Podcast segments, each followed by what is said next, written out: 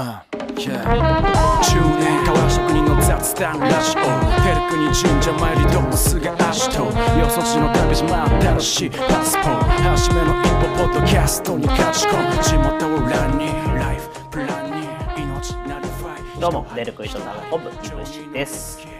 えー、47キャラバンシリーズお届けしておりますけども、えー今日の配信は7カ所目の開催となった京都の、えー、天部屋さんでの収録です。えー、天部屋さんは、えー、と他のお店と開催店と違って僕のお取り扱い店というわけではないんですけども、えー同じね業者向けの展示会に出展している、まあえー、とブランド仲間といいますかねなんですけども、えーまあ、そういう視点でのお話だったりとか、えーまあいろんなお話をねオーダーの早崎さんとスタッフさんと一緒にお食事しながら収録いたしましたので、えー今回も最後まで、えー楽しんでいただけたらなと思います。それではどうぞ。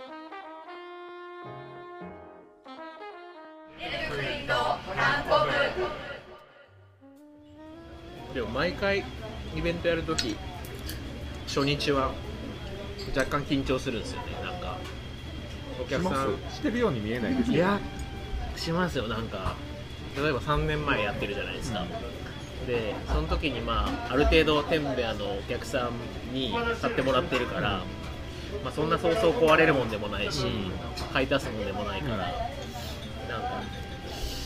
来んのかな？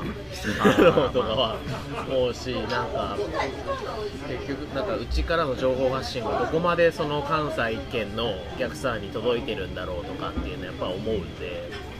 来まあんのかでもそれはこっちも思うよね。うん。そうだから今日ね11時にオープンして1時間ぐらい。逆にまあその時間があってねいろいろ商品のこととかお話できたからそれはそれでいいんだけど、うん。なんか今日この調子だったらどうしようとかってやっぱまあまあ思思いますよね。うん。なんか初日って怖いね確かにね、そうなんかやっぱり別に売り上げ動向っていうよりはなんかやっぱその僕としてはなんかお店の場所をね借りてやってるし、お店側に対してっていう気持ちもあるし、逆の立場だとなんかイベント来てもらっていやそうなんですよ。両方ありますよね、はい。そう。どっちもありますからねで自分もお店やってるしなんかそのうちで誰かイベントやるときもそんな感じになる。両方分かりつつもでも自分もやっぱりそう思うから、ん。なんかうちで誰かをやるときもそうだよなって思う気持ちはなんかこう思うというか。まあそのなんか天部屋さんとうちがなんか似てるというか立ち位置的には多分近いうん、近いですよね、うん、だから今日昼もちょっと早坂さん喋りましたけどあの自社自社ブランドで、まあ、自分のところで作ってて、まあ、さ殺到すれば、まあ、僕自身が職人であるかどうかっていうのはあるにしても天満屋さんも、ね、もちろん早坂さんデザインしてその先に職人さんがいてで自社製品作ってておホールセールというか卸もやっていた上で自分のお店もあってっていうタイルっていう意味ではだからポジショニングはなんかすごく近いものは感じていてだから今言ったその迎えるお店側の気持ちと自分が両方の気持ちがね両方の気持ちが分かるっていうのは、なんか今までキャラバン回ってきたお店はなんかそれがないというかもちろん自社製品も持ってるかもしれないけどそれが専業ではないというか、天部屋さんも天部屋さんだし、うちはうちだしっていうかなんかそういう意味ではなんかちょっと特殊な感じはあるなとは思ってるんですけど。そうだから3年前にやった時に、うんうん。セレクトショップじゃないからうち、はいはい。そその時めっちゃ不安でしたよ。なるほどなるほど。でもなんかなんとなく僕はその、まあ、今回もそうですけど今まそのお取り扱い店がかぶってるって言うとあれですけど、あの天部屋さん置いてるお店は、うちのあ逆か。うちのアイテム扱ってもらってるお店に天部屋さんがある率が非常に高いんですよ。だからなんかそういう意味では多分そ客層はこう近いんだろうなっては思うし、割と僕の身の回りでもバゲットからうちの財布出てくるお客さんよく見るんで。か。らそういう意味ではなんか相性いいのかなとは思っていて、まあ、きっとててんべ屋さんに来るお客さんでうちのことを知らなくても、その方たちが反応はしてくれるだろうな、うん。ね、逆にセレクトショップとかだといろんなものがあるから、目的によってはスルーするじゃないですか、革製品だけどなんかバッグとか見に来てる方だったら絶対そこがこのアンテナに引っかかるんで、まあ、そういう意味ではなんか天ぷら屋さんになんか新しいお客さん天ぷら屋さんのお客さんをうちにっていうなんか両方の相乗効果はなんか一番あるかなとは思ってるんですけど、違和感ないもんね。置いててもね。なんかこの間インスタにも書きましたけどなんか本当自分自身はそんなことあんまり思ってないけど周りから言われるんですよ。なんかあ天ぷら屋でやるんだねみたいな。なんかその意外なんなんか意外に思われるというか。あ本当ですか？うん。あまあでもそうか、まあそう思うかもしれない、まあだからブランド同士ですそうそうなんかブランド同士同業者みたいなイメージがを持つ人はでも多分それを思うのは一般の人じゃなくてどっちかというとそれこそ同業者というかそのこっち側のメーカー側の人たちの話ですけど、なんかこの間のストッキストでも結構言われましたもんこうリスト見たあーら天ぷらでやるんだみたいな感じの。へえ あそうか。そうでもその3年前に1回やってるからまあ今回そうですね。結構ね今回はまだ安心感はありますね、うん、それはありますね、うん、確かに。ななんか僕もそうそれこそ始まりは緊張しましたけどやっぱりなんか場所も前1回やってるし、なんかな慣れてるっていうほどはやってないけど1回知ってるっていうのがあるから、まあ、スタッフもねそう知ってるし、前はねもう青木さんとも前の時はそんなにそんな話したことはなかったぐらいだったから、もう本当初めましてのところにこうポンってきた感じだったけど、今回はそういうのがないから割とまあリラックスはしてるかもしれないですね、緊張してたとはいえ。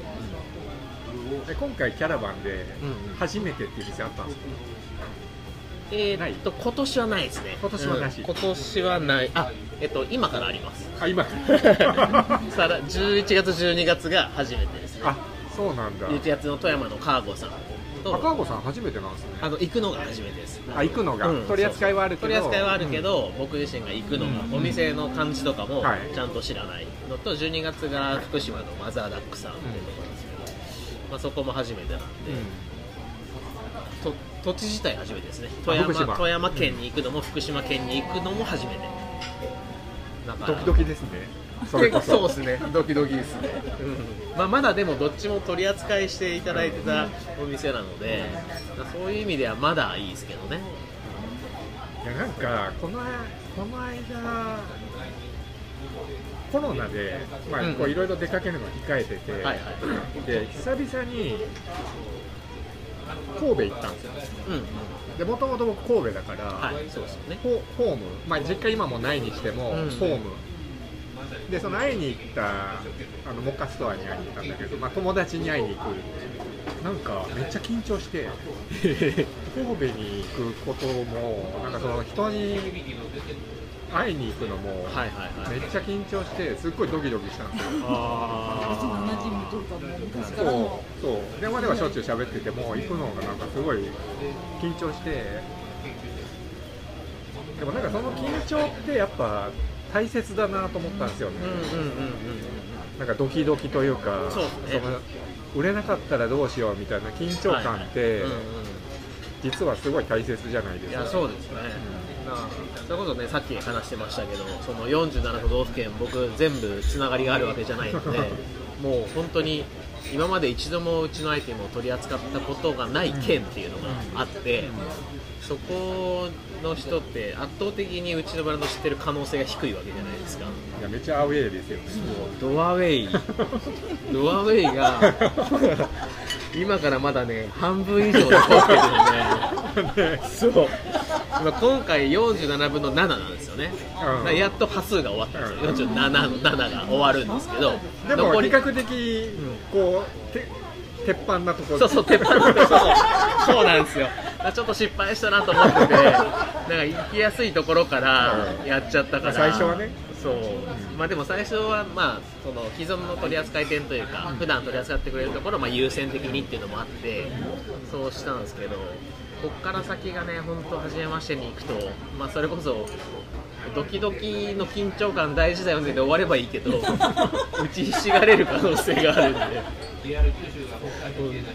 ででもやり始めの時ってそういう緊張と、はいこう打ちひしがれた感覚とそこからもう一回奮い立つ感覚と。そうそうですね。でもなんかそこでなんか思ってたよりもなんかあちゃんと知ってくれてる人いるんだっていう人がなんか一人二人いるだけでもすごい勇気づけられるというか、確かに。まあ初めて僕がストーキス出た時とかも、まあ、誰も周り知らないわけじゃないですか、それでもなんかちゃんとバイヤーさんから声がかかるっていうことだけでやっぱすごいなんか自信持てたし、なんかその感覚をまたね改めてここからやってまだねそれこそさっき年の話して45に今年なったんで、まだこれ4年残ってるから、終わると林崎さんと同い年になるんですよねね。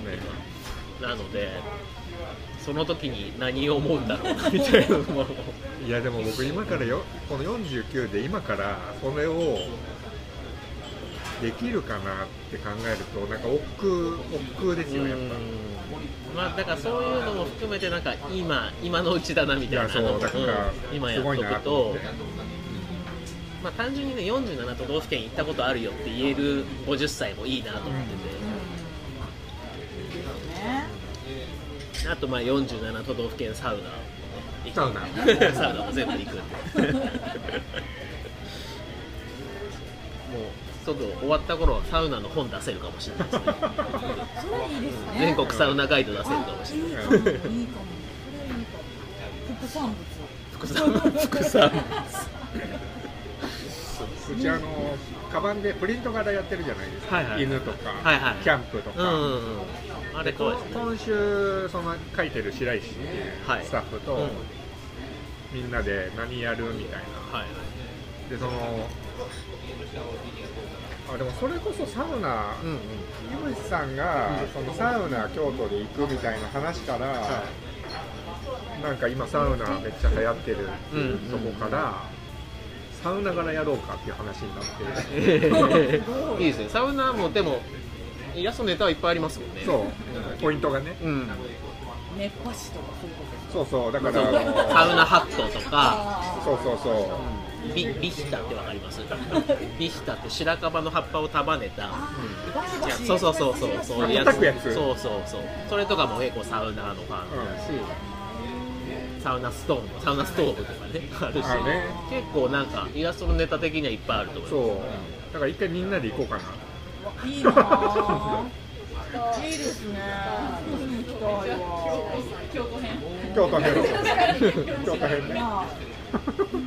男性も女性も行けるとこ。ろがねあるからありますよね。いいですこの間のストッキスを僕サウナ12サウナ滞在中4カ所行きました。えあの界隈で？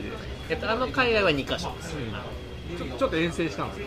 ちょっと遠征しまし行きたいところ？た はい。えー、あのストッキストの設営の前日に東京入って、はい。であのその初日の撤去作業から手伝うには鹿児島組は前日入りなんで前日入ったんですよ、で、まあ、どうせわざわざ入るんだったら何か仕事をと思って、あの蔵前で金具屋さん回りしてたんですよ、うんうん。であの辺だと結構浅草下町で結構あるんですよね。銭湯。銭湯銭湯系サウナ。があって、銭湯ありますよね結構古い、ででちょっと離れるんですけど錦糸町に、あの小金湯っていうところがあって。錦糸町行ったんですか？錦糸町行った。んですめちゃ遠くないですか？いやでもまあまあまあまあまあ。まあまあいけるなっていう。だってその鹿児島から錦糸町と蔵前から錦糸町は 全然違いますから。まあ確かに近い近い。今蔵前にいるんだったらいけるなっていう距離ですから。確かに行けるでそこはなんかもともと銭湯だった方がもう辞めるってなったところを他のところの方が買い取ってあのクラウドファンディングでこうやり直したんですね。その時に多分もともとはサウナなかったと思うんですけど、うん。その時にサウナを新設してまあ多分今のねそういう流れをちゃんと組んで若い世代が来るようにってしてて、だからすごいなんかいい感じで浴室の壁画が星より子さん描いてるんですよ。へすごーい。猫村さん。そうそう猫村さん。より子さん描いたりとかでグッズとかも結構いい感じで。グッズもあるんですね。グッズもあるんですよ。で星より子さんのその壁画が男湯から女湯までつながってるんですよ、うんうんだから見えないんですよね、うん女湯が、うんでも週に1回かななんか入れ替わる日がああって両方見れるらしくて。ただその男湯バージョンと女湯バージョンの手ぬぐいが売ってたりとかして。壁画の。なんかその辺もすごいいい感じで、若い子たちがカウンターにもいるし、まあサウナでしかもそこがタトゥー OK なんですよ、あそうなんだ。で、あの基本的にね銭湯とかはダメですよってどこもなってるからなんかちょっと隠せるレベルの人はうん。いけるけど大体もう隠せない人はもういけないじゃないですか。でもそういう子たちも絶対サウナ好きな子もいてだからそれがめっちゃ集まってて。すごかったんですよ。もうもうそうそう隠せないレベルのもう背中全部みたいな。子たちの20代ぐらい20代後半ぐらいのへ全身タトゥーのサウナーがいっぱいいて。そうこの子たちは普段もうどここに行ってるんだろうなこのここにしか来れないんじゃないかなみたいな。ー確かにね。子たちがいっぱいいて。ちょっとそれはそれが面白かったですけど。ね、でそこ行ってその後に上野にあのドラマ「茶道」はい。茶道田中克樹さんの茶道で漫画のドラマ化されてるやつの。そうそうそうそう。あの原田泰造さん主演のあれの舞台があってメインメインの舞台がサウナ北欧っていうサウナでそれが上野にあるんですよ。うん。あなんか聞いたことあるそこ。でそこに泊まってたんですよ。あそうなんですね。初日は。そうカプセルホテルなんでそこに泊まってそこから直接ストッキースを設営に向かう。わざわざ上野経由して池袋。サウナメインじゃないですそうそうサウナメイン。サウナメイン。そうまあなんでキャラバンももう行く先々のとりあえずサウナを調べる方サウナメインです。あサウナメインじゃない。サウナメインじゃない。ホテル。ホテルをね乗ってキャラバン行ったら泊まるわけだ。から泊まる場所をまずそのサウナカプセルサウナを探す、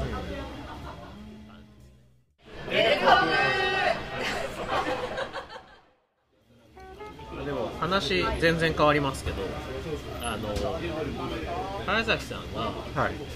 そのテンベア始めたのってそのとかの話って聞いたことないな。と最初のそのあ始まり？始まり。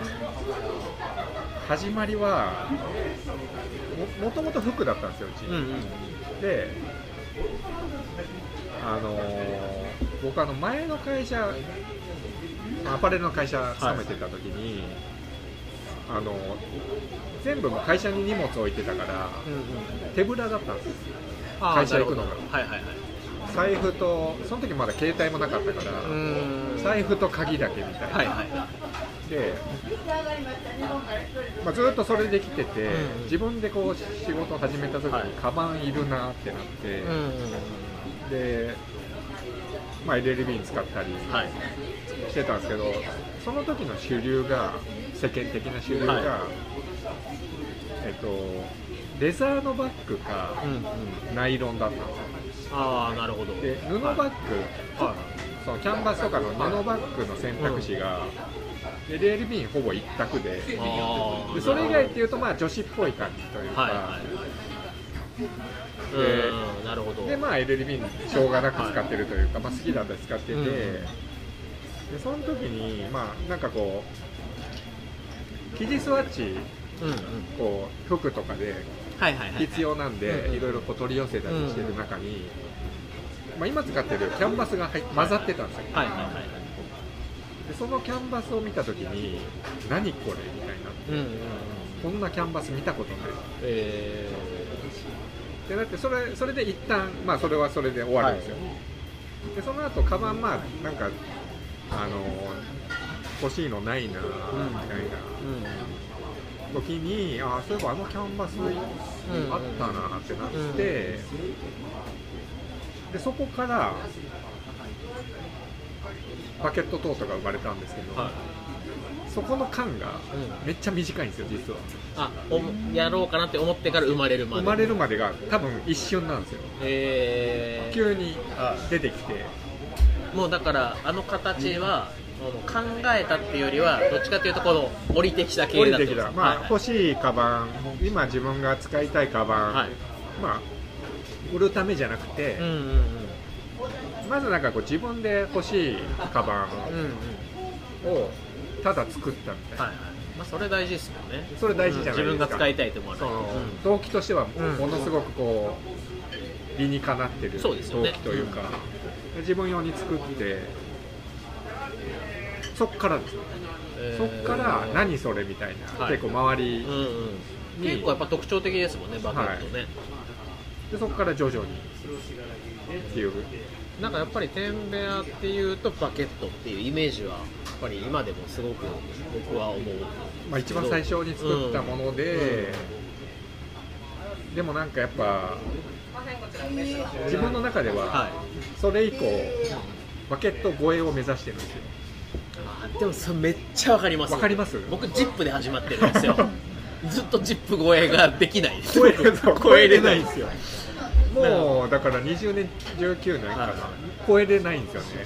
もうジップも本当に僕が自分が欲しいと思ううん。財布を考えて、とまあ、でも自分だけじゃなくてなんかお当時僕オーダーメイドを専門にやってたので、みんな財布困ってんだなって思ったんですよ。財布のオーダー多いから、はいはいだからみんなこそんなに納得いかない財布ばっかりなんだなって思った時にいろんな人が使いやすいって思えるもので、うん。かつ自分も欲しいって思う財布ってどんなんだろうなとか思った時にそれこそまあ考えたっていうよりはすっと降りてきた感じですよ。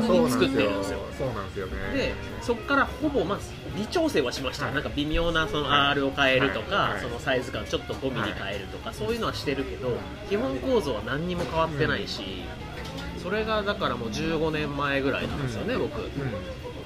で当時はまだ全然売れなかったんですけど、うん。それこそ初めてストッキーを出してもらった時にそれ一本勝負で出したんですよ、うんジップのみで出して、でまあ声があったから、ちゃんとこの評価してくれる人いるんだなみたいなあって、でもそうなるともう完全にこの代表作アイコンになるし、でそっからそれを本当に超えれないというかうーんまあそう思ってるのは自分だけだったりするのかもしれないんですけど商品数もそれから増やしてるし、天秤屋さんもそれこそね、アイテムはめちゃめちゃあるじゃないですか。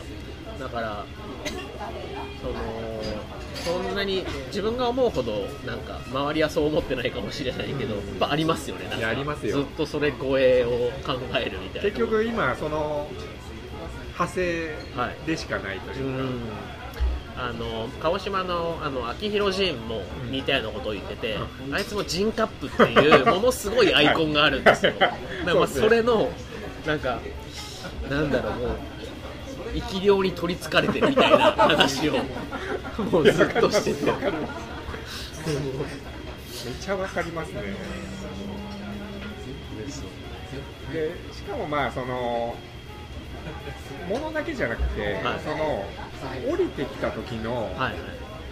多分なんか出たんですよ。分泌されたんですよ。ね自分の中に。それが頭の中で最初に思い浮かべた時にブワーってなったんですよ。うん。でその感覚も込みではい。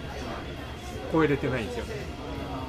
ね、ないですか？超えれてるものは今までそのバケット以降自分の中で超えるもしくは並ぶぐらいまでいくのはまだないですか？強いて言うなら巾着。巾着なんです巾着。なんですね。巾着。このこれね。はいはい。巾着ね。なるほどなるほど。これも最初こうだったんですよ、はい。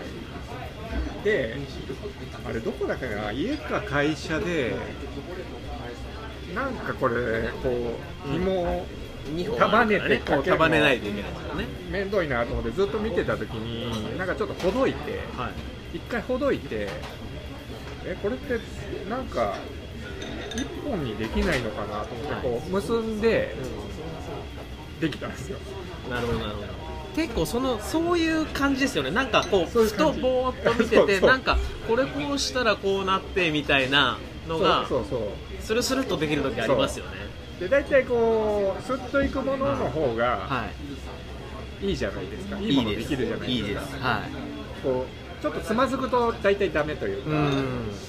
あでもまた全然話変えちゃいますけどなんか今日昼早崎さんになんでラジオだったんですかの話それと近いかもしれないですね、もうなんかそんな感じでラジオだったんですよね。僕の表現が。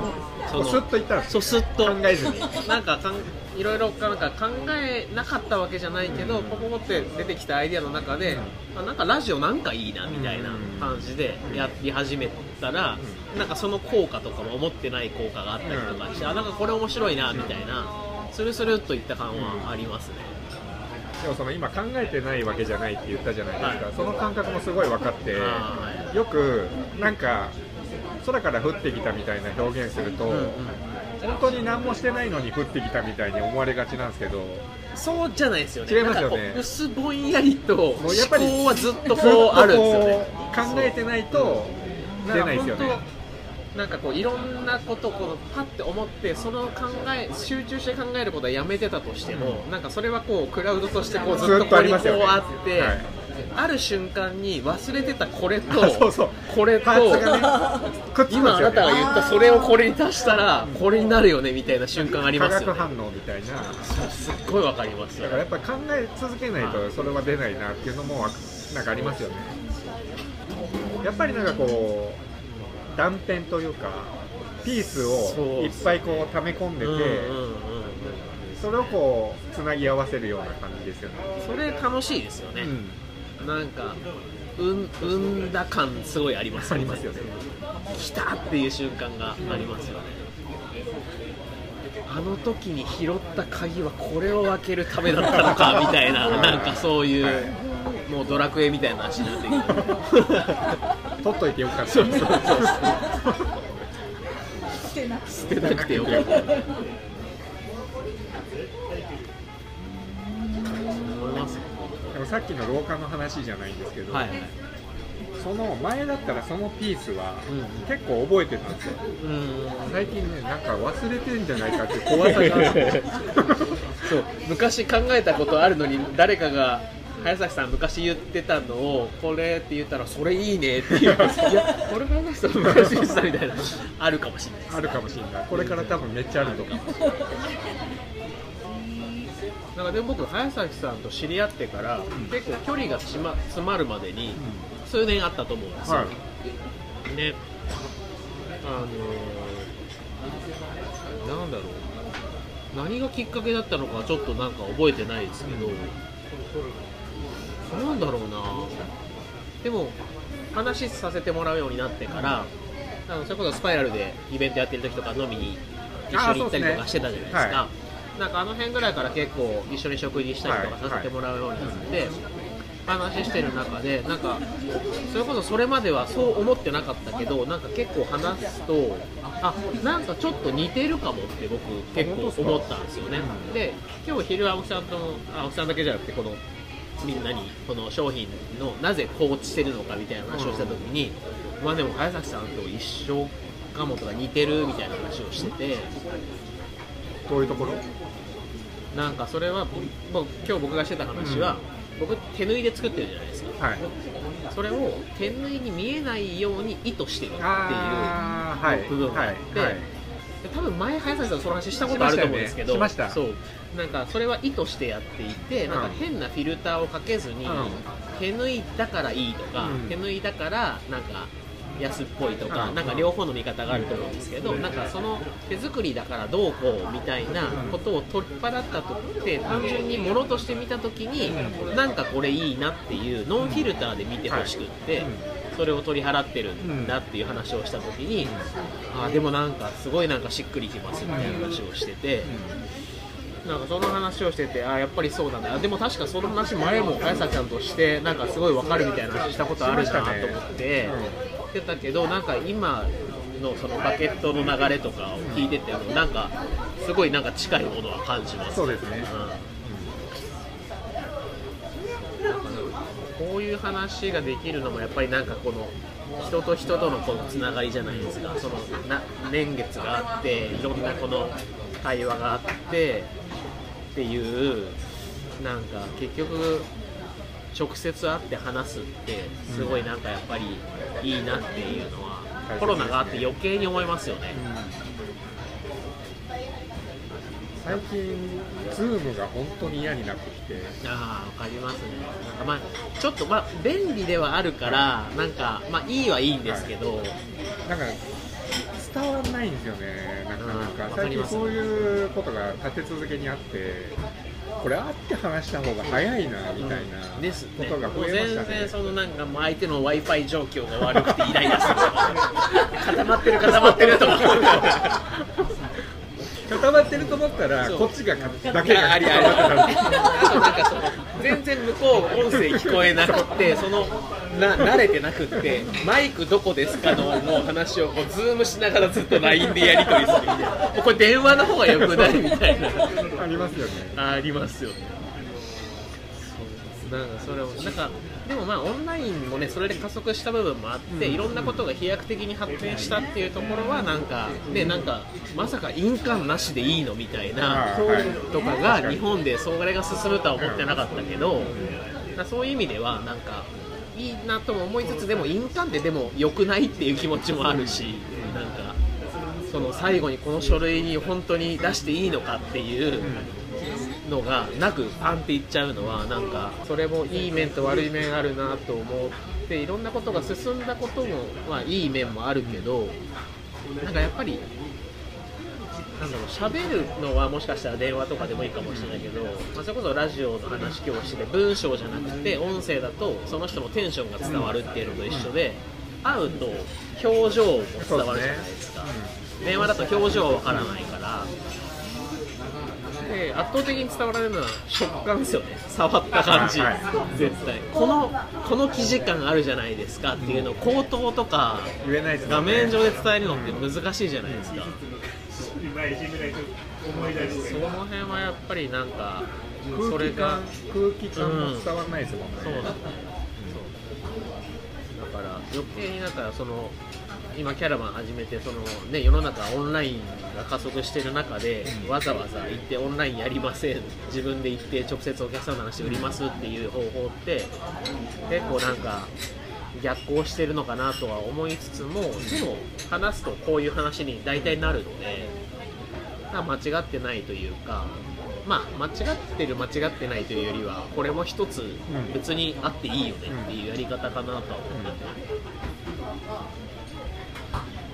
まあ、少なくとも今日初日1日だけでもやっぱりお客さん来て話してってかできるとでなんかあんまり、まあ、名前出されたらいいだろうけど別にその仕事の営業中に大阪の子だったね男の,、あの営業マンでなんか外回り中になんか今仕事中なんですけど注文しに来てくれた子がいて、えなんかもともとしなんかイベントをちゃんと知ってくれててなんか直接買いたくてって言ってわざわざ来てくれるとかなんかそれが起きるのはすごくありがたい嬉しいですよね、うん、でこれ直接じゃないと後からなんか例えばねお前さんとかからこんなお客さん来てくれたんですよって情報として聞くのと実際に僕が対峙してるのは全然ね僕の体感は違うお客さんの体感も違いますよね。お客さんはもうなんか直接そのねデザインしてる作ってる人と会って話してなんかあのありがとうございましたって楽しみにしてますって言ってくれるのはなんかすごくスペシャルだなとは思っていて。まあでも今までのキャラバンは全部週末3日間だけだったんでそのキャラバンの中で期間が長いのがテンベアとプレイマウンテンだけなんですよ。そうなんですね。あじゃあ今後も大体3日基本的には週末3日でやっててだからこの僕がいない感があるっていうキャラバンが初なんですよ。まあでもまあやってる内容は3年前と一緒なんで基本的には別に問題ないとは思うんですけどいる間にできるだけこそううですね。あはの物の説明というよりは僕のパッションを伝えていく。いファッション。はファッションね。いでパッシオーネ。なんで急に。なんで急にイタリアパシオーネパシオーネっていうやつがいるので。出ちゃいました。でもそこですね。熱量、ね。はいそんな感じでまだまだ今日初日なんではい。明日から明日明日明後日は僕まだいますけどはい。月曜以降はい。1週間よろしくお願いしはいます、よろしくお願いします。ストーリーこれも選択肢あの日々からもう10年が経った。自分もその一人になりたかった。スティルストレンジャーこっからが始まりさ。いつか夢見るハイフル街のリペアマン